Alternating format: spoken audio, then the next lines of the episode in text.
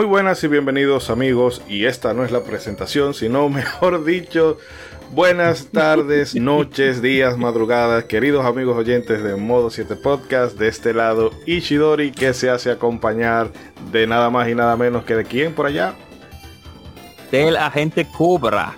El más venenoso, el más despreciable, pero no, esta vez él no viene con odio, él viene con amor porque vamos a hablar de una...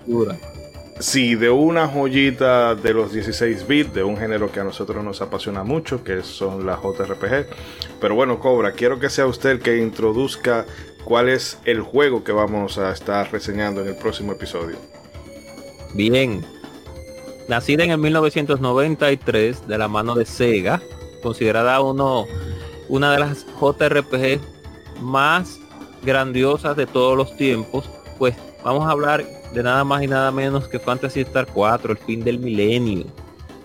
Así que estén preparados para una reseña y un episodio bastante interesante porque esta saga de RPGs japonesas que nació en el Master System pues culmina aquí con la parte 4 con el sistema de estrellas de algo. Así que prepárense todos para disfrutar de una agradable sorpresa, ya que en el 1995 y en el 1993, cuando se lanzó en Japón inicialmente, pues ya teníamos en ese tipo fue Final Fantasy 2, Final Fantasy 3, pero Sega pues también tuvo un buen equipo de desarrollo para varias RPGs en sus tiempos.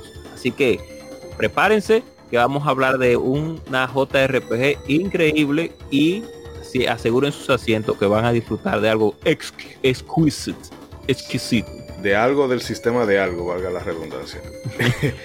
sí, la verdad que este juego es, era uno de los pendientes que yo tenía con el catálogo de Sega Genesis. Me he puesto al día y la verdad que lo he disfrutado muchísimo. Hay un par de aspectos que me, no me frustraban, pero me resultaban un poquito incómodos. Ya hablaré de eso en, en el próximo episodio más detalladamente.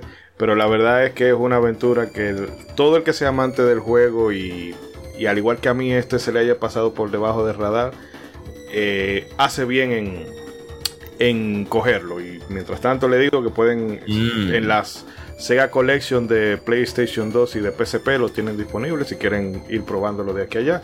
Y también les exhortamos que si nos escuchan por ejemplo desde ebooks nos dejen su comentario.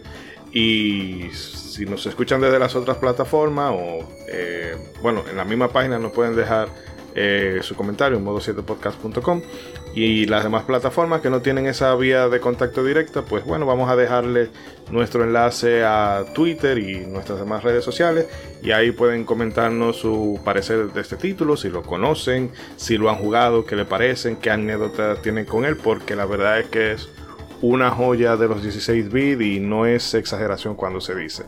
Eh, ya saben, vamos a estar por aquí en un par de días y mientras tanto, pórtense bien, hagan bien y no miren a quién. Hasta la próxima.